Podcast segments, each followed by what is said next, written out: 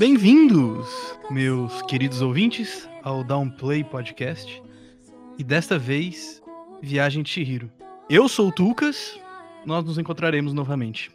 Eu sou o Nicolas e se o Japão fosse menos seguro, essa história não teria acontecido. Eu sou a Vitória e eu devia ter visto esse filme antes. Peraí, Não, você pera, não peraí, viu você- esse não filme antes?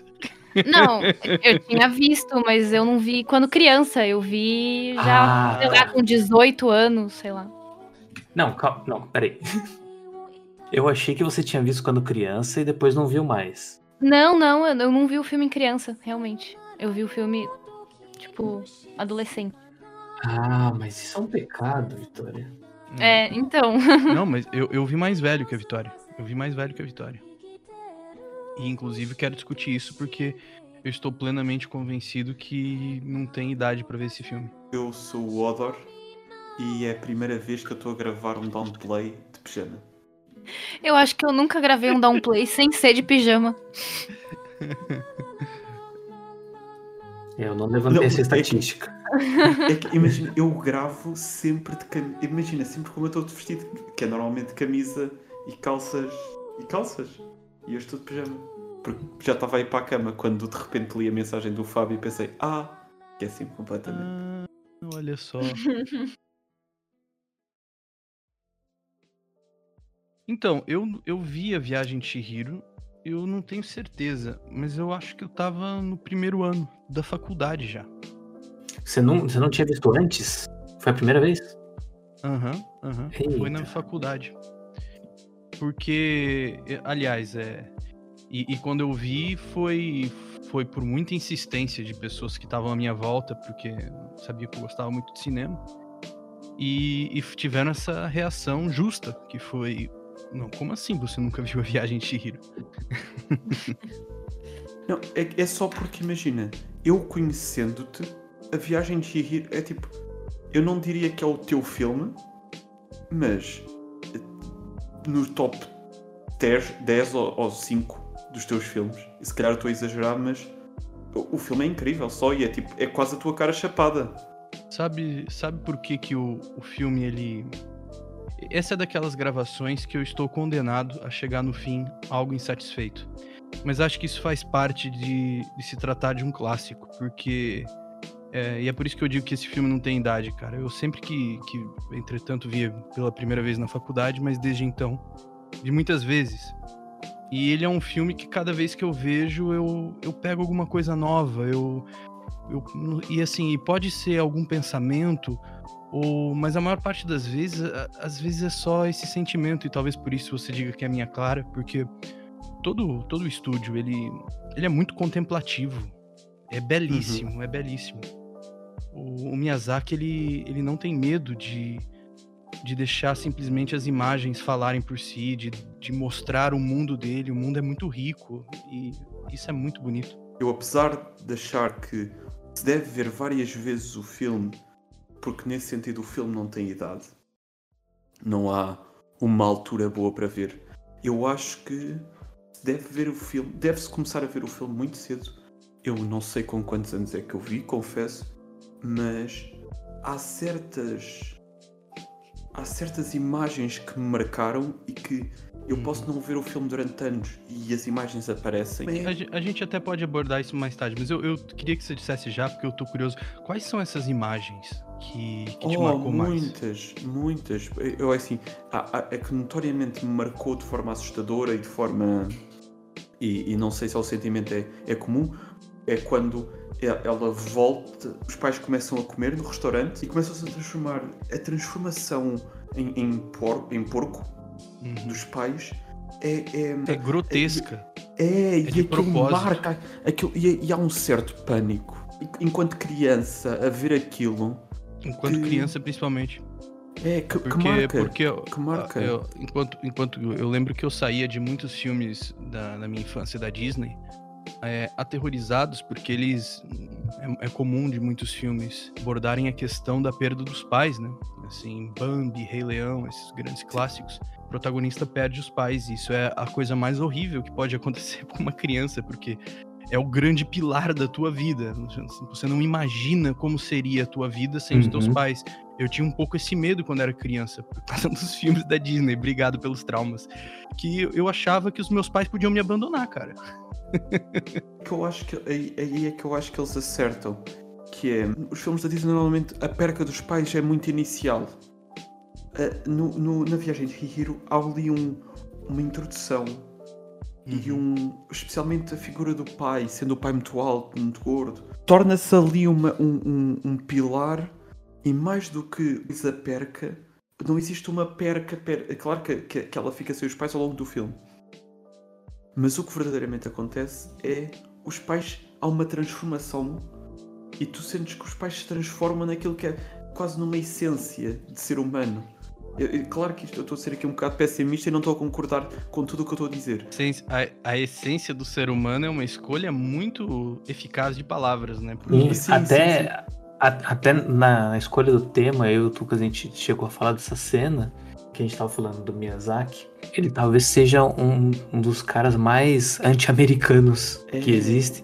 E aí, a gente falando, né, dali da transformação dos pais nos porcos consumistas, né? Uhum, sim, sim, E sim. aí, realmente, a, a escolha, a escolha das, das suas palavras foram perfeitas. Foram, foram.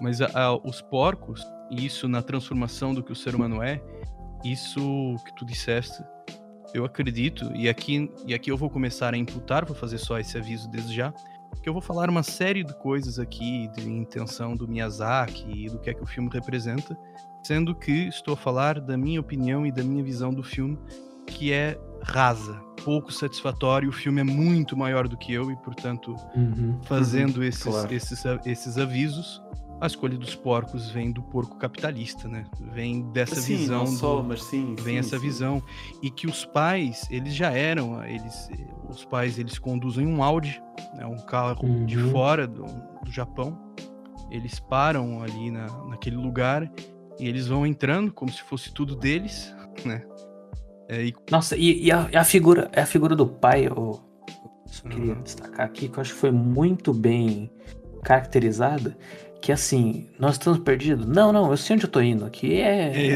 Ex- é por aqui. É, é por aqui. é- é muito a figura do pai. Não, e, e especialmente interessante, Nicolas, porque ele tá pegando um atalho. O próprio Uhum. conceito de atalho é muito anti-tradicional japonês de aproveitar o momento. Eles estão fazendo uma mudança e ele chega no meio da estrada e ele fala: Eu vou pegar um atalho. E aí os pais, não, mas o- a menina, o que você está fazendo? Eu sei exatamente o que eu estou fazendo. ele chega lá, Nós estamos perdidos. Não, não, não, a gente não tá perdido. não, perdido, não existe isso. Há uma expressão. Porque isto, até agora foram, foi, tudo o que fizeste, Lucas, foi analogias.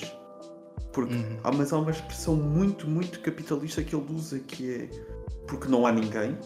Não há ninguém nos restaurantes, eles não conseguem Exatamente. encontrar ninguém. E ele Exatamente. usa, ele, ele diz, e, e ela diz, eh, diz, nós se calhar não devíamos estar a comer porque não está cá ninguém. E o pai diz, Aham. Vão ficar bravos, é, os donos vão ficar. E o que é que ele diz? nós pagamos, depois nós temos dinheiro para pagar. E Eu é- tenho é cartão isso, de crédito. É isso, é isso, é isso. Eu tenho cartão. Como assim não posso se eu tenho cartão de crédito? O que quer que seja, eu pago. Eu posso pagar.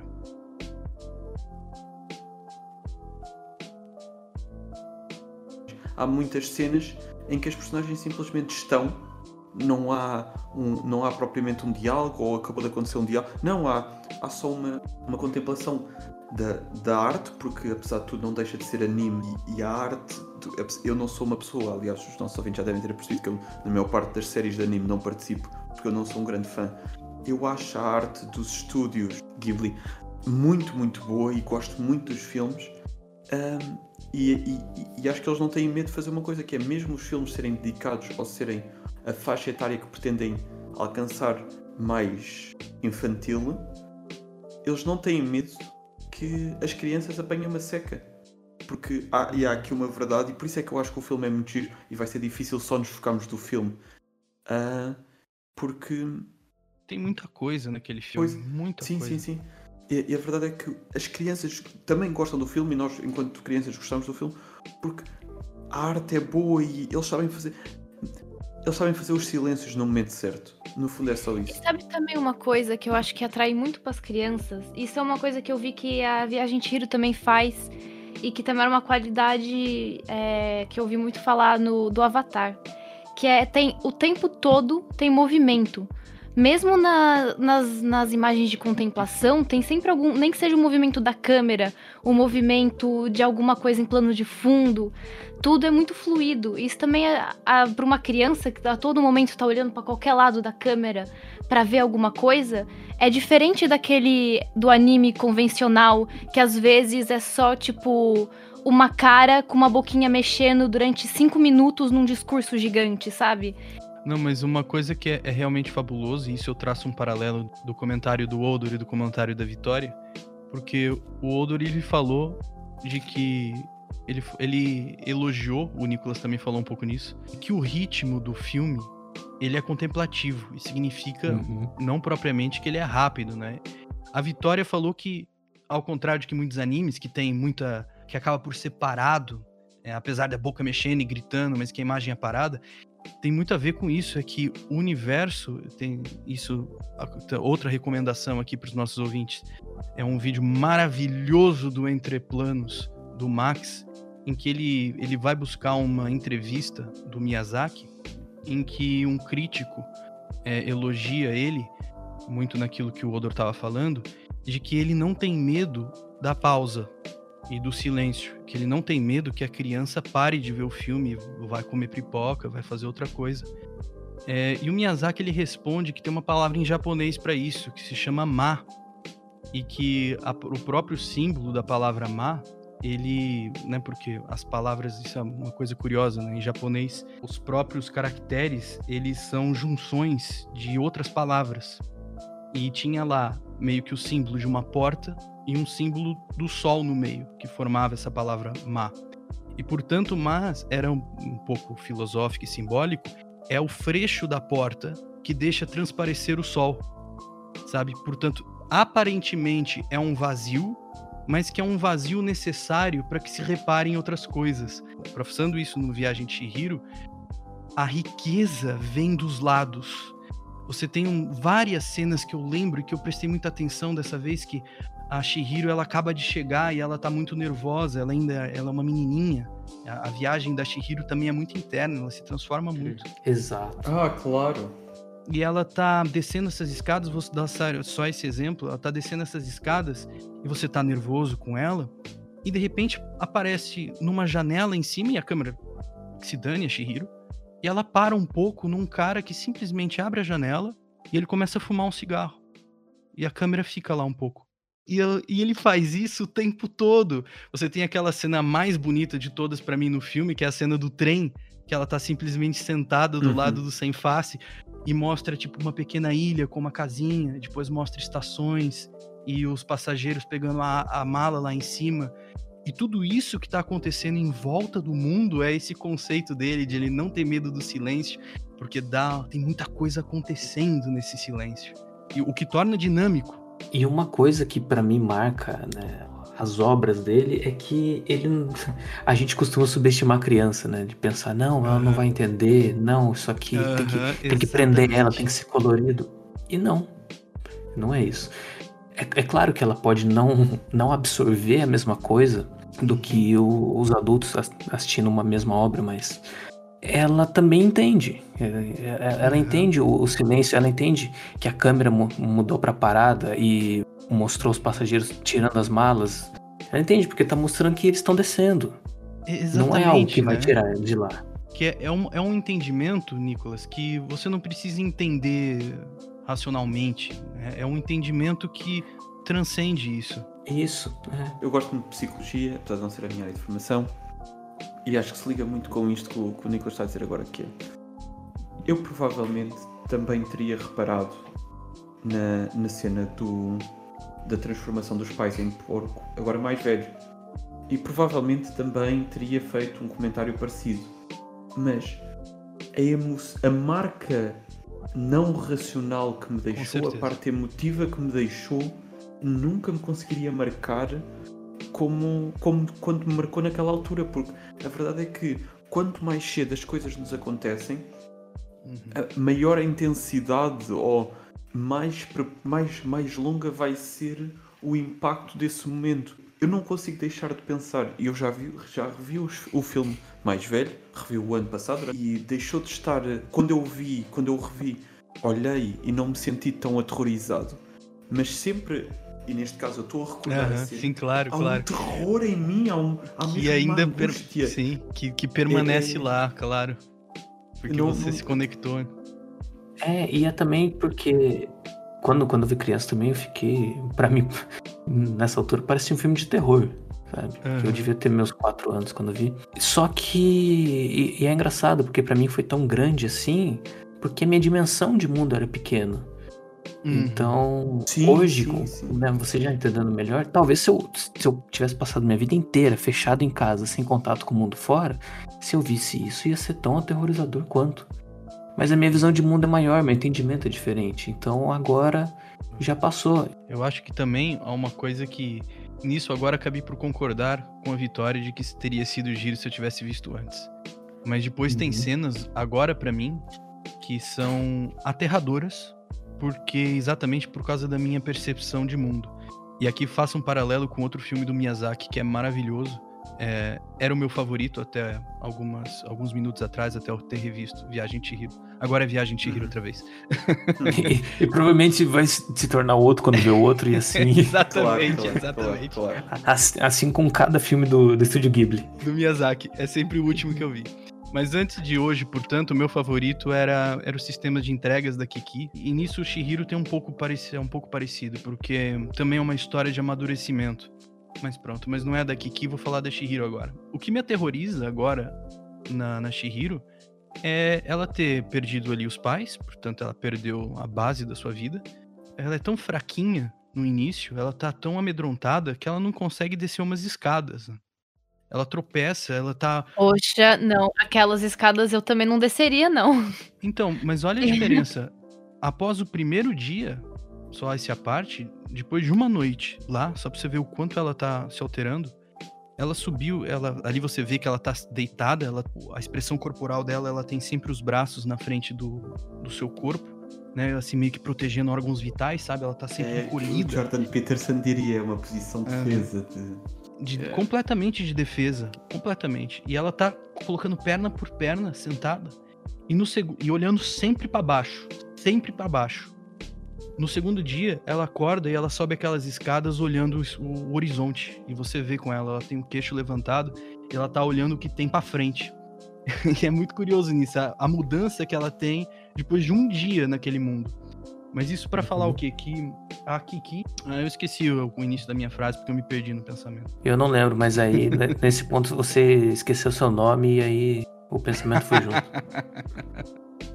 Eu tava falando do que é que me aterrorizava enquanto adulto nesse filme. Ah, yeah, yeah, é um paralelo com a Kiki. E porque, porque é o seguinte, porque a Kiki ela chega lá aterrorizada e ela ela entra e ela tem que arrumar um trabalho, né? E eu entrando na vida adulta, é isso que tá Uhum. acontecendo. E ela chega lá e e quando ela vai, primeiro ela tem que pedir por um trabalho pra um cara que não quer dar um trabalho pra ela, o que normalmente é E assim mesmo. é, é a vida adulta. É a vida adulta. E ela chega lá e ela vê um, um cara gigante, parece uma aranha, que já tem um aspecto um pouco amedrontador, com um braço saindo das costas. E tem aquelas pequenas criaturinhas carregando pedras, aquelas bichinhos minúsculos. E aí ela chega e, e não tem espaço pra ela, porque cada bichinho tá carregando a sua pedra e não tem lugar pra ela ali. Até que tem uma que cede e ela pega a pedra e adivinha. Ela é tão fraquinha que ela, apesar de ser muito maior daqueles bichos, a pedra é pesadíssima pra ela.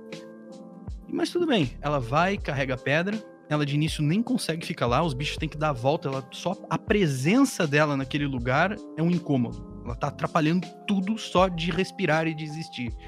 É o que também faço paralelos com a vida adulta quando você começa a trabalhar e não faz a menor ideia do que você tem que fazer. e todo esse aspecto dela de não saber pra onde ir e tá perdido, esse é o terror da vida adulta. é o passo a seguir do, das crianças de não ter pais.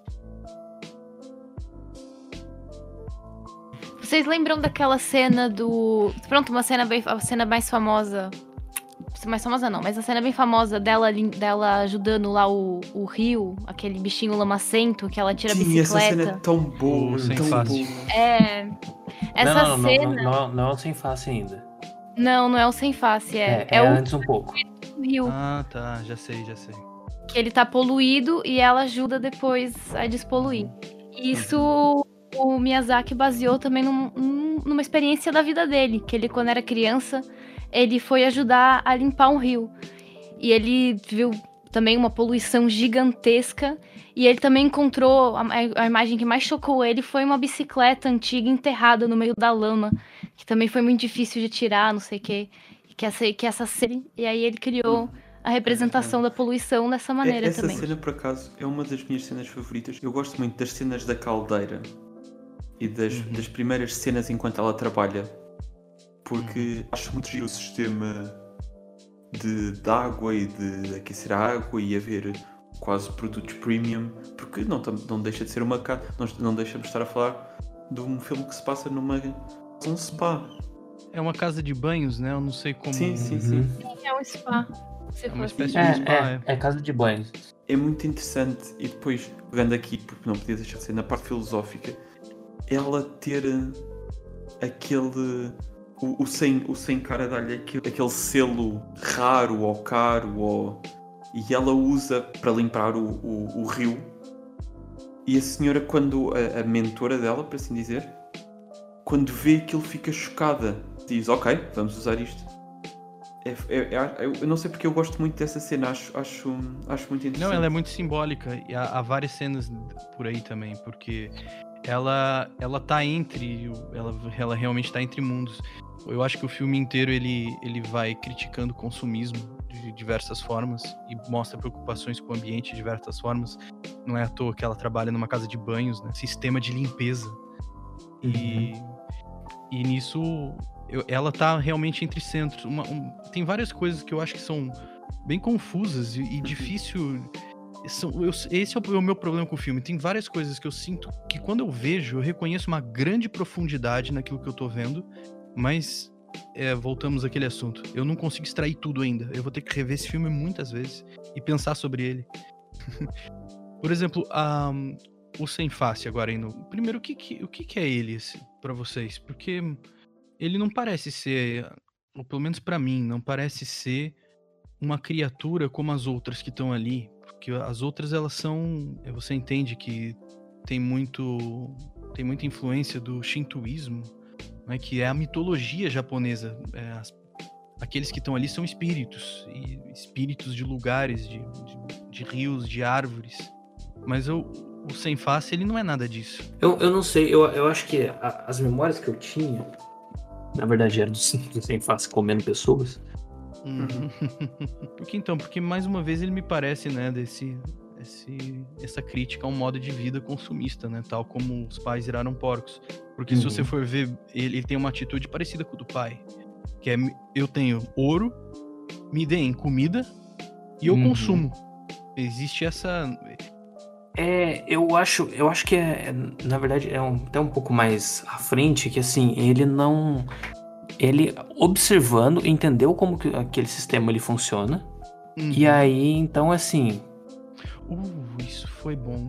Uhum. exato, eu é acho porque que é quando, isso. quando o rio é limpo, que eles Uhum. pegam o ouro lá, ele Ele tá tá observando. observando e ele vê que as pessoas gostam do ouro. E- Então, opa, eu vou dar o ouro então pra ter qualquer coisa que eu quero, né? Eu vou dar o que eles querem.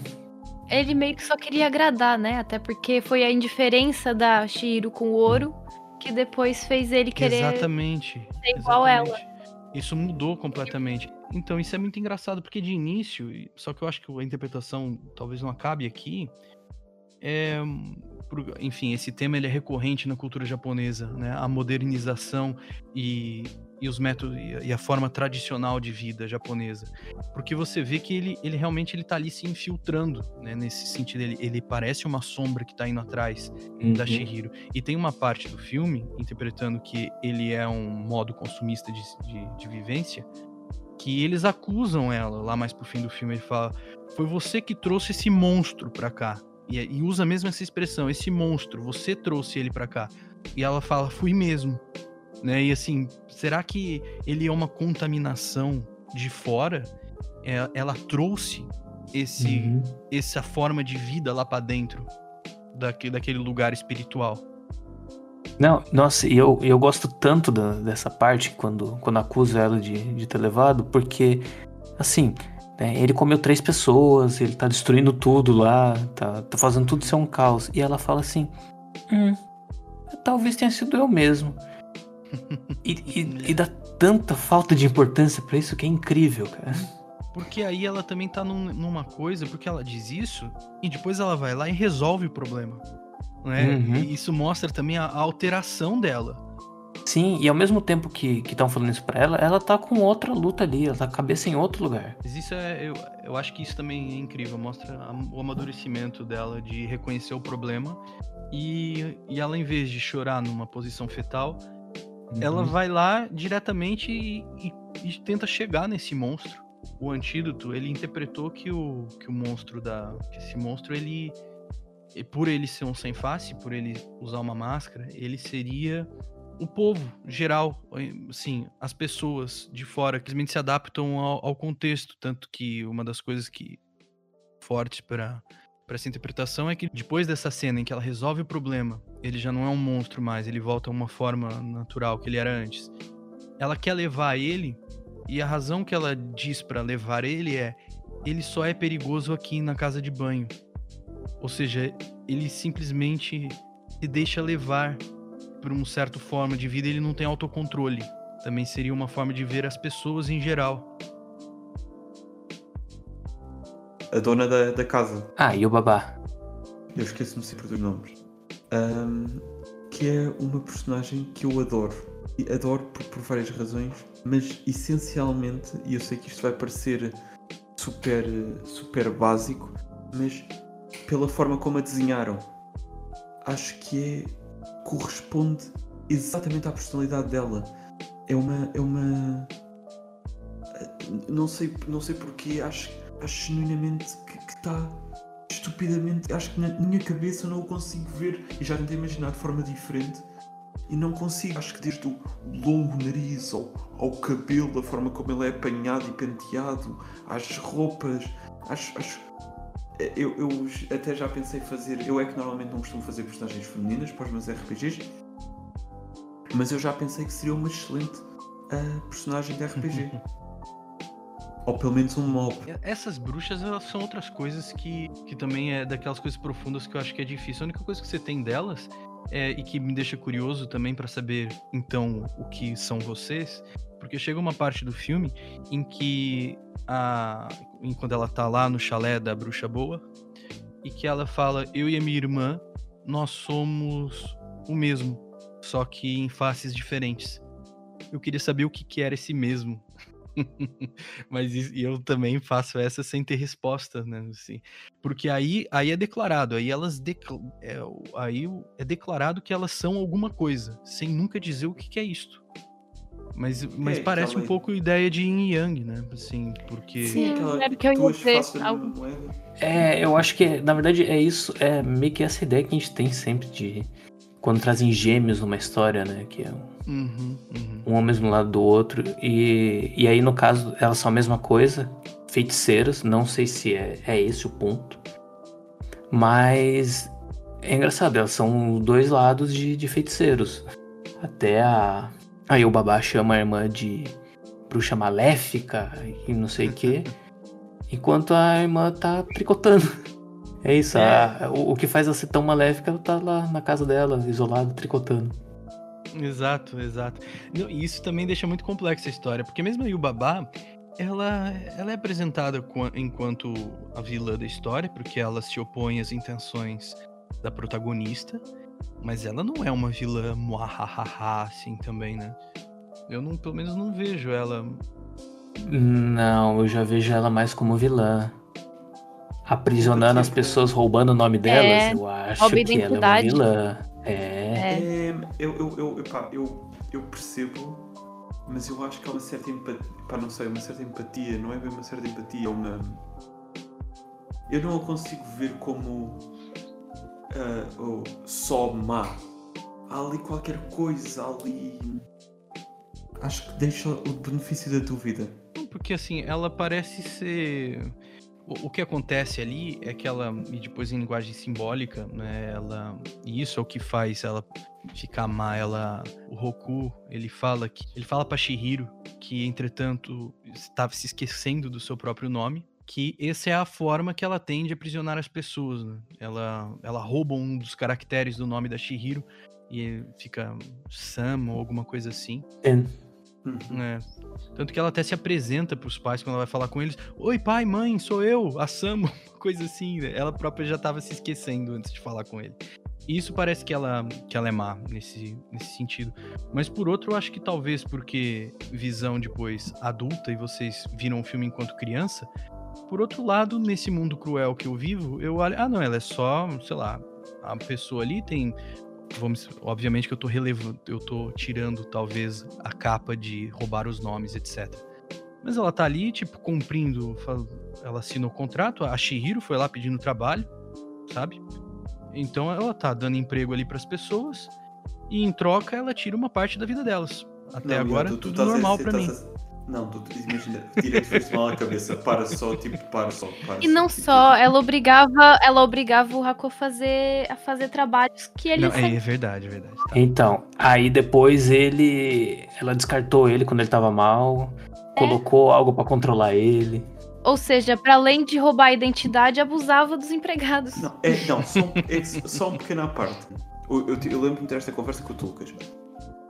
Não, Odor, eu quando vi um, uh, Fifty Shades of Grey, eu pensei, ah não, este contrato é contra a boa fé, quando não podia nada ser, não sei o quê, e estava no, filme, no, no cinema a pensar isto. Agora, um contrato que te muda o nome e que te faz trabalhar para ele, não, isso está tudo bem. Quer dizer, alguma coerência. É, sim. Alguma coerência. não, não, não, não, não. E não. E outra coisa, é uma criança assinando o, o contrato que ela vai, que vai fazer ela perder a identidade. Sem representação legal, quer dizer, Ah, Eu- mas eu- vocês estão querendo me assim-. Mas isso é uma interpretação literal do que tá acontecendo. Eu concordo com o contrato da Shihiro, mas também contra- concordo com o contrato do Sr. Grey. Ok, há alguma coerência. Vamos todos contra a boa fé e contra os bons costumes. Fifty Shades of Grey pretende fazer uma retratação real das coisas no mundo. não, calma, Ali não, eu estás- diria estás que é a fantasia tá- conversando com o real. É bastante diferente.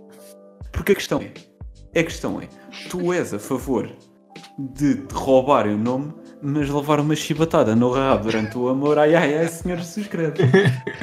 Podes dizer, isto é um fórum seguro. Isto é, um, isto é uma plataforma Eu diria que tu tens toda a razão, Walter. Eu, eu acho que tu ganhaste, tu ganhaste pela vertente cômica da situação e tens toda a razão. Assumo o meu erro e peço desculpas.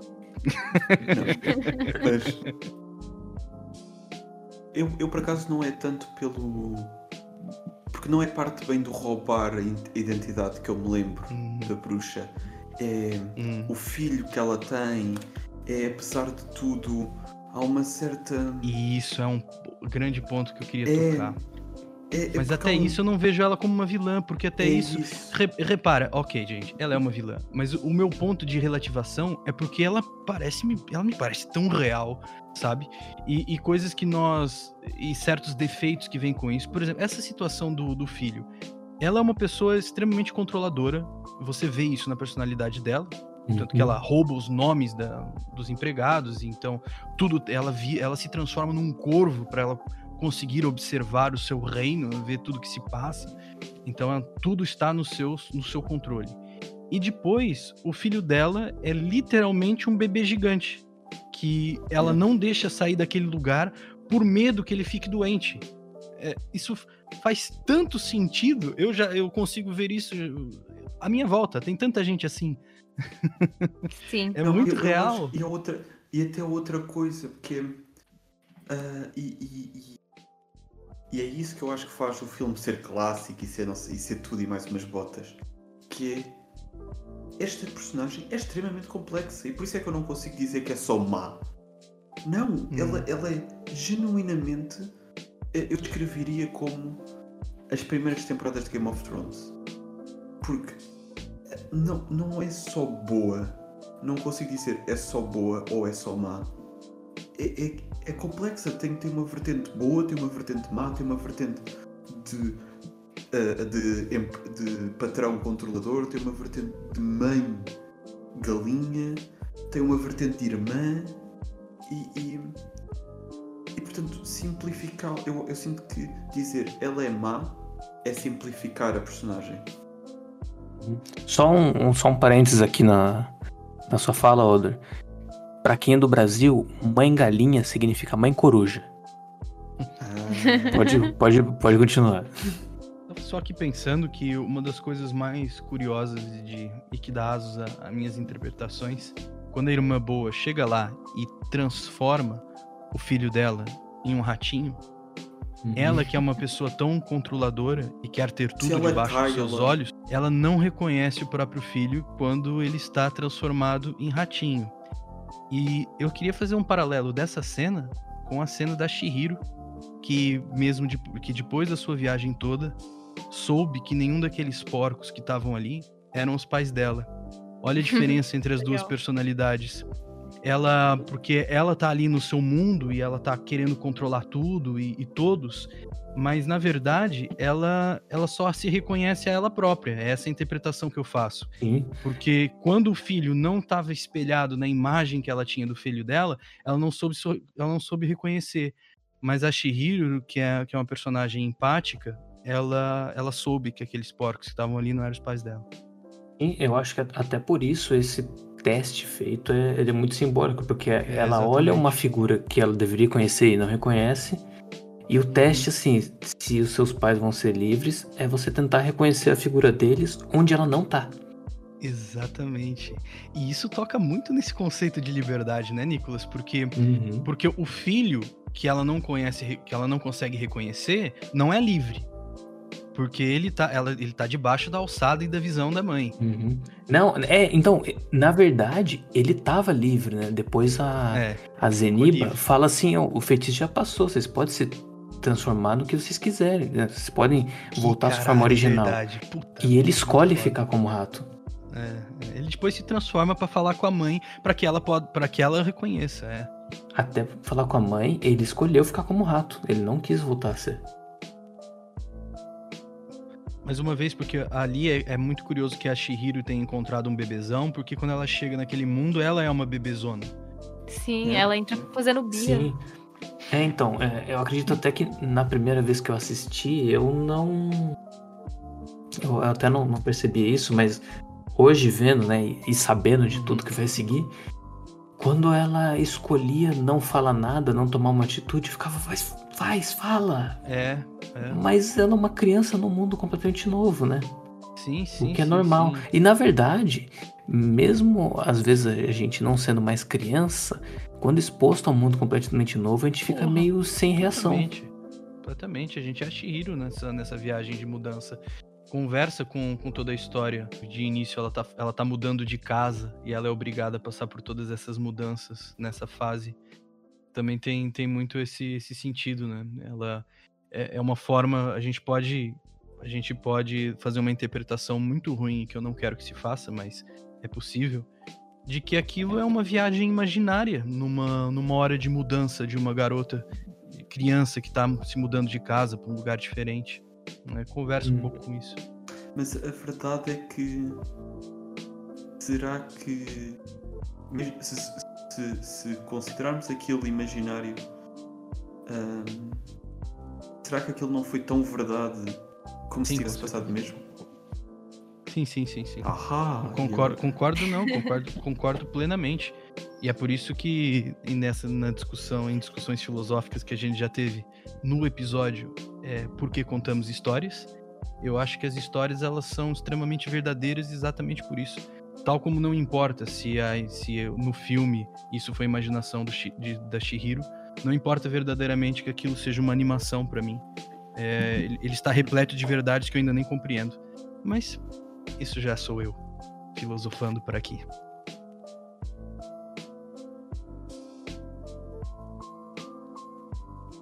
Bom, eu vou, eu vou, eu vou puxar para assuntos mais leves, se a gente não tiver, que são as criaturas do que o Miyazaki criou. É das coisas mais incríveis. Isso foi das coisas que eu absorvi da primeira vez que eu vi. Como, como é incrível, como é diferente de tudo que a gente já viu. Você tem algumas criaturinhas que elas parecem assim com rostos de pintainho ou com sapos, mas depois você tem aquele gordão que, que ela encontra quando ela tá lá trabalhando e ela vai subir no elevador. Que, Uhum. que bicho carismático. Sim, ele, tem, não. ele, ele tem aqueles dois tentáculos assim e meio que umas guerras no queixo. Dá vontade de brincar com ele. Eu, Não, por acaso, não tenho a certeza, mas eu acho que os desenhos são representações de coisas da cultura japonesa, não? De. Pode ser, né? Pra mim, pra mim é completamente novo, né? Também Pra não mim, sei, também não sei. É, sabe, sabe o que o, o que esse cliente, né? que eu Não sei se- como chama ele, bicho, não sei, mas Uhum. Não, São cliente, clientes, né? cliente. é o que esse cliente me lembrou, Vitória. Ele me lembra o ah, a Biju de seis caudas do Naruto. Pois é.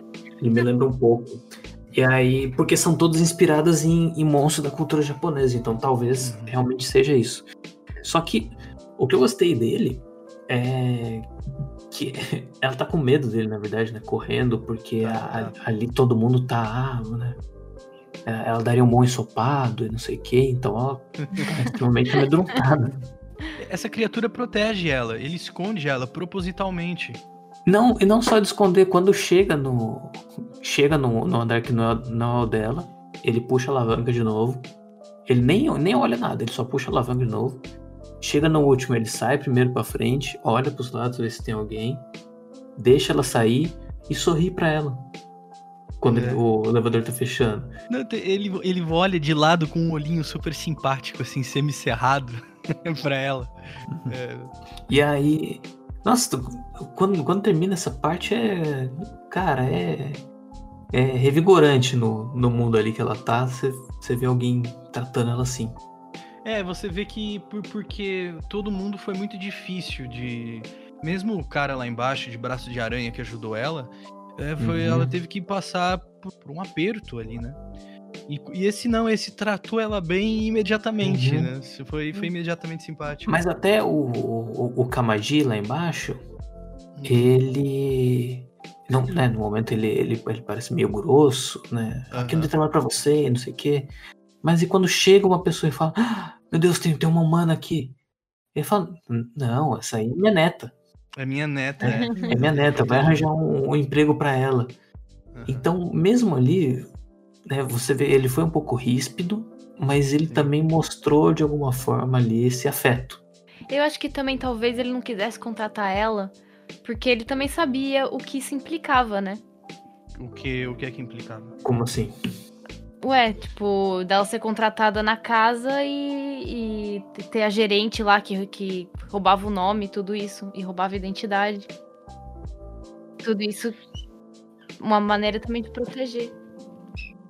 O problema é que ela desaparecia. Isso é um outro conceito que, que, que eu acho também super curioso. É, ela chega lá e a consequência de ela não entrar nas engrenagens é que ela some. Ela desaparece. Isso também, eu- também eu acho que é super forte. O fato de.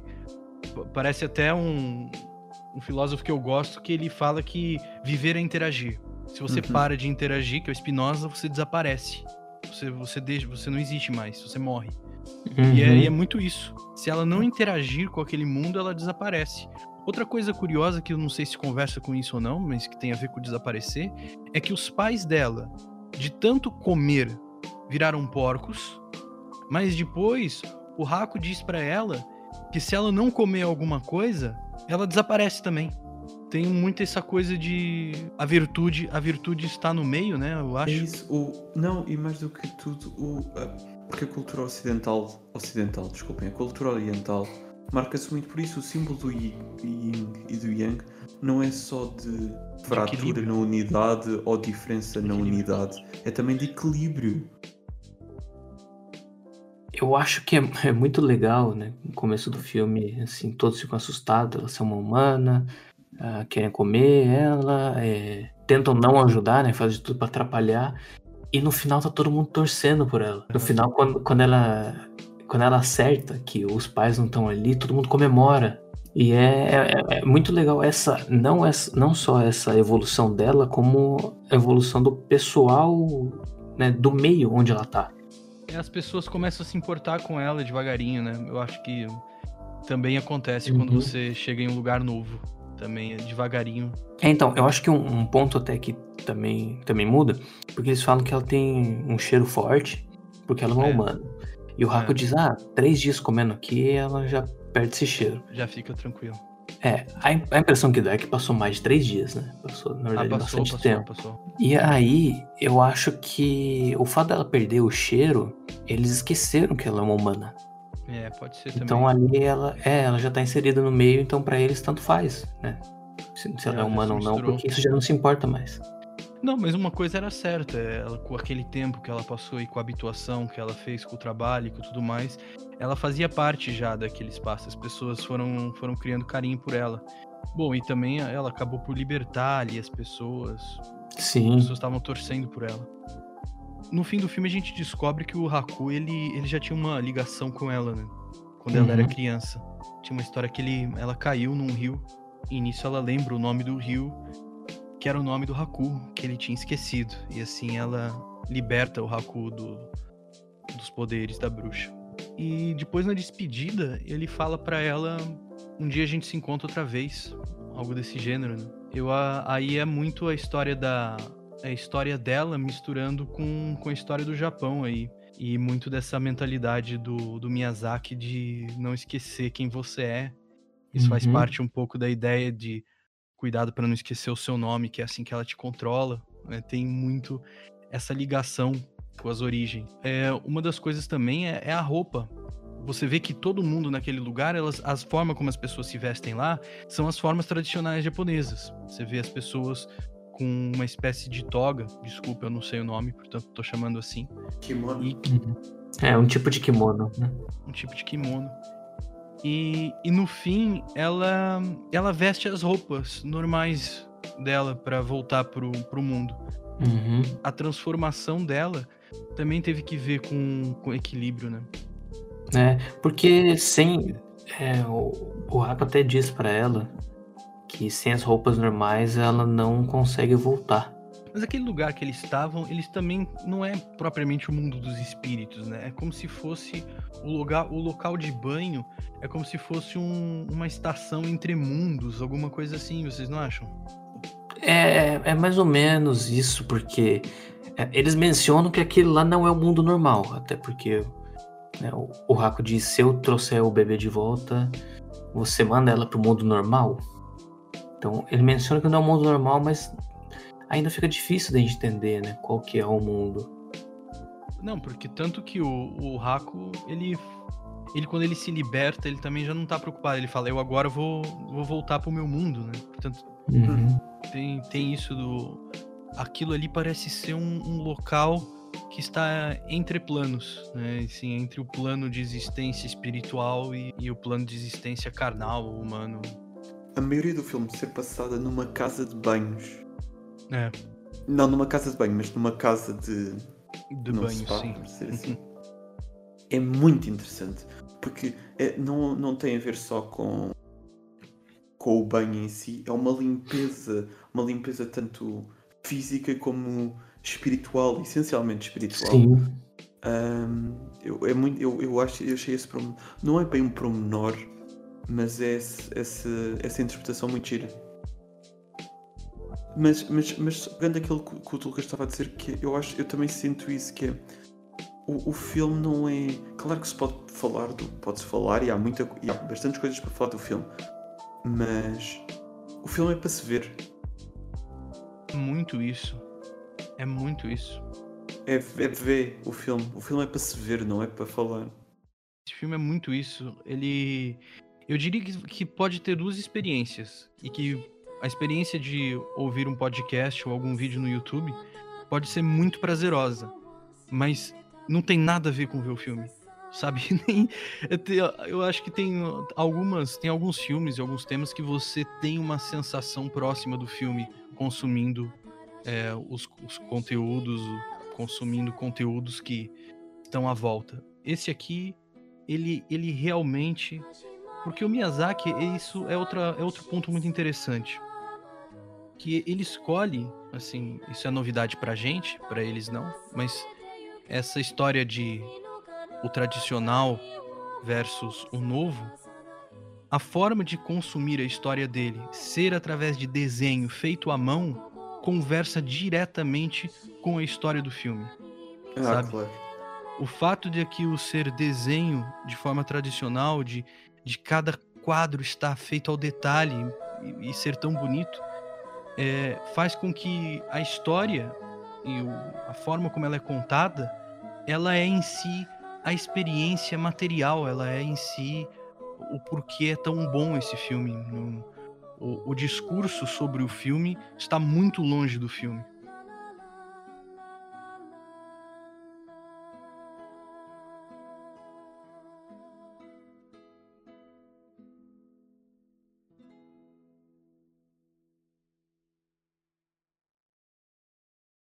Eu, eu acho que este filme é como um chocolate.